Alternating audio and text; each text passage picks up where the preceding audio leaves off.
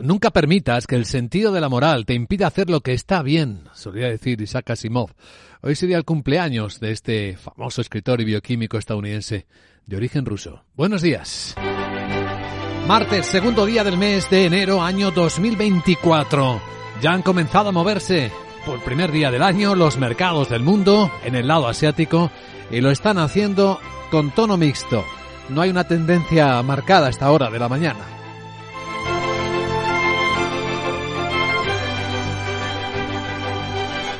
Los futuros vienen dando además poca información en el lado europeo, aunque sí vemos al futuro del Eurostock subir seis décimas, 28 puntos, en 4.570 puntos. Los futuros americanos vienen muy planos, un punto y medio arriba el SP en 4.821. El año ha vuelto a comenzar mal en los mercados de China. En la bolsa de Hong Kong, las caídas que estamos viendo se acercan al 2%. Y eso que entre los primeros datos del año está el PMI Caixin, la encuesta privada en la industria que muestra una ligera expansión, una lectura 50.9 que contrasta fuertemente con los datos oficiales que ayer mismo decían que en China la industria está profundizando en la contracción.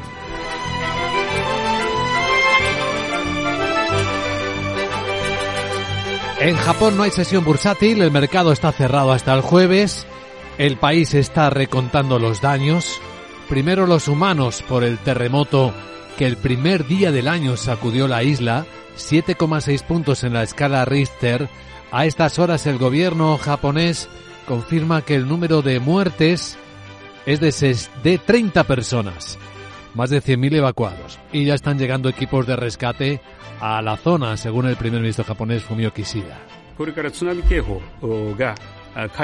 Quien dice que ahora que se ha levantado la alerta por tsunami podemos, podremos asegurar las rutas de transporte marítimo. Hemos estado trabajando continuamente desde la noche para movilizar transporte terrestre, aéreo, marítimo y hacer llegar a la zona suministros necesarios y personal de rescate. Ahora están vigilando las réplicas. Se teme que pueda haber varias después de un movimiento tan grande es lo habitual.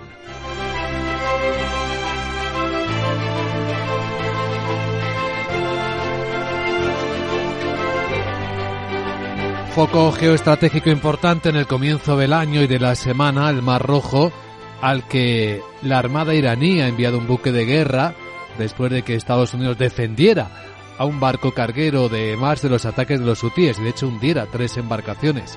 Los hutíes han reconocido las bajas, según su portavoz Yahaz Sarea.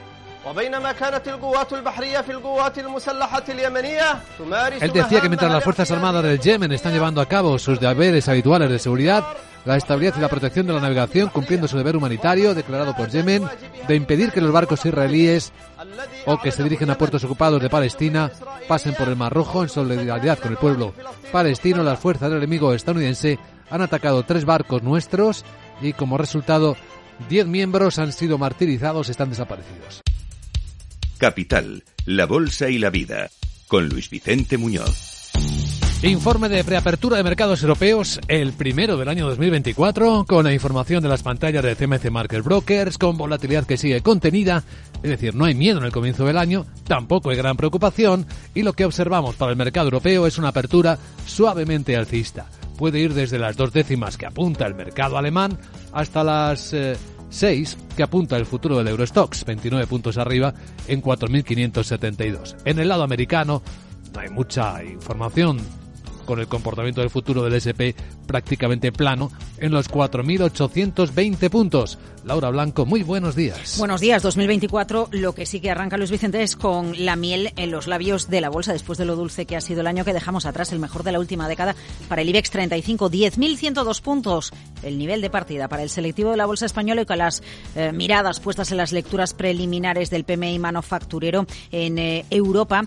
Eh, encuestas adelantadas cuyos datos nos van a permitir hacernos una idea de lo que ha crecido o empeorado empeorado la economía de Europa en el cuarto trimestre de 2023. Vamos a tener que esperar al jueves para tener movimientos en la bolsa de Japón, el dato más importante de la semana el viernes, con el paro de diciembre en Estados Unidos y se sigue esperando una subida robusta en la creación de empleo. Pero ojo, porque hoy tenemos, este martes, tenemos un dato más importante en Europa. Bueno, masa monetaria, dinero en circulación por un lado, pero también la concesión de crédito. Es interesante la reflexión que nos deja Ignacio Cantos, que nos recuerda que en este 2024, con los bancos en foco por las esperadas bajadas de tipos de interés, será crucial dentro del sector bancario. Conocer cuál es el ritmo de concesión de crédito, porque eso va a ser determinante para los resultados de la banca.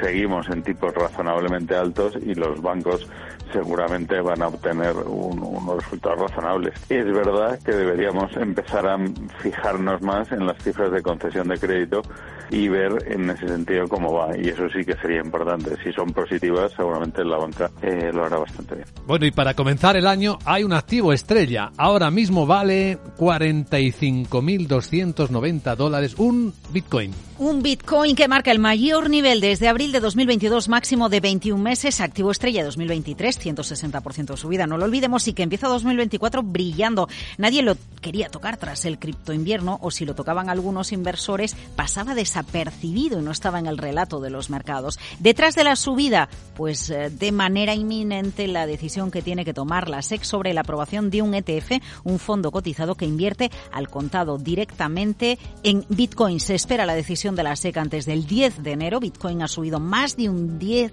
no, de un 20% desde principios de diciembre a medida que se acercaba a esa fecha límite para que la Comisión de la Bolsa de Valores de Estados Unidos dé su bendición al ETF de contado. Hace poquitas jornadas que ya José Luis Cava, analista independiente, decía el Bitcoin camino de ser un activo financiero institucional. El Bitcoin se va a convertir en un activo financiero institucional. Es decir, que las instituciones van a invertir al Bitcoin. De tal manera que yo lo que creo es que el Bitcoin ya ha pasado y las criptomonedas han pasado lo peor. Han recibido el ataque fuerte de los banqueros centrales, el ataque fuerte de los legisladores y ahora ya la SEC mm, está ordenándolo todo después de los pleitos que ha perdido y ya se está definiendo un modelo.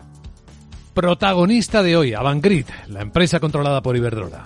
Avangrid rescinde su acuerdo de fusión de 4.300 millones de dólares para PNM Resources porque no puede obtener todas las aprobaciones regulatorias necesarias para cerrar el acuerdo antes del 31 de diciembre. Era una estrategia de crecimiento de Iberdrola en Estados Unidos a través de Avangrid. La gran pregunta, Luis Vicente, es ahora qué va a hacer con el dinero que no destina a esta operación, a esta integración y si va a seguir eh, buscando oportunidades de crecimiento en Estados Unidos o lo hará otros mercados. Qué buena pregunta. Y entre los protagonistas de de hoy el gigante del comercio marítimo Maers, que sigue suspendiendo algunos tránsitos por el Mar Rojo. Eh, lo dices bien, solo algunos, porque prevé seguir mandando containers a través del Mar Rojo, pero ha empezado a cambiar algunas de sus rutas a la vista de los últimos ataques que ha vivido en las últimas horas. Protagonismo, sobre todo para el impacto que puede tener en la tensión de los precios, unos envíos que duren más y que suban de precio. Y adelantado por Capital Radio, ojo con lo que ha hecho el gobierno de Holanda de Países Bajos para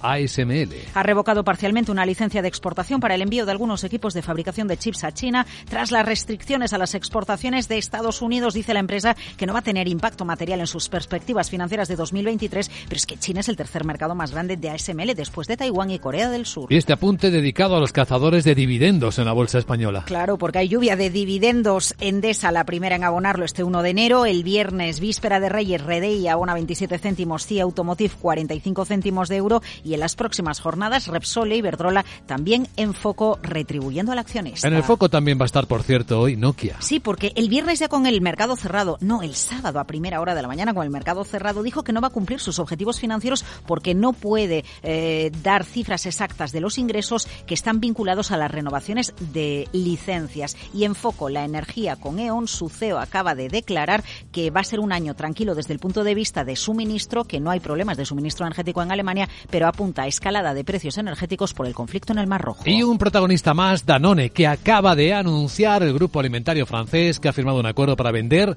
sus unidades de productos lácteos orgánicos premium en Estados Unidos a la firma de inversión Platinum Equity. La venta de estos negocios Horizon Organic y Wallaby forman parte de un programa de revisión de cartera y rotación de activos que la compañía ya anunció en marzo del año 2022.